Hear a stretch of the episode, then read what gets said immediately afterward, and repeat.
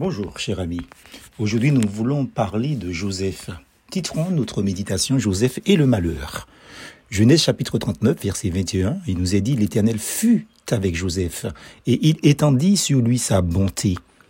Vous savez, dans sa jeunesse, Joseph, un des douze fils d'Israël, vécut bien des malheurs. Ses frères, jaloux de l'amour que son père lui portait, le dépouillèrent et le vendirent comme esclave à une caravane d'Ismaélites. Ayant tué un bouc, ses frères simulèrent un accident en ramenant à leur père sa tunique déchirée et tachée de sang. Les Ismaélites, à leur tour, vendirent Joseph en Égypte à un officier du Pharaon.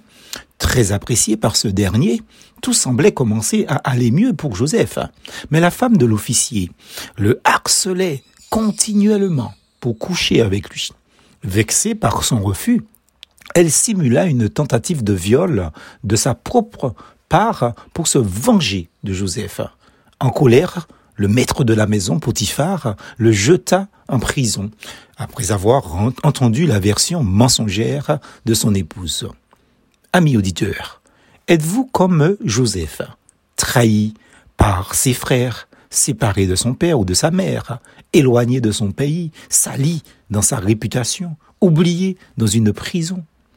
Mais comment ce jeune homme a-t-il pu tenir bon face à tout ses malheurs, ses douleurs. Sa consolation était dans son amour et sa confiance en Dieu. La Bible dit, l'Éternel fut avec Joseph et il étendit sur lui sa bonté.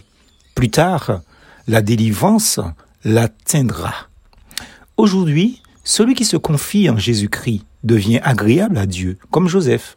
Sans la foi, il est impossible de lui plaire. Celui qui s'approche de Dieu doit croire qu'il existe et qu'il récompense ceux qui le cherchent. Hébreu 11, verset 6. Le croyant n'est pas exempt de malheur, mais comme Joseph, la bonté de Dieu le couvre de ses consolations. Plus force en Jésus.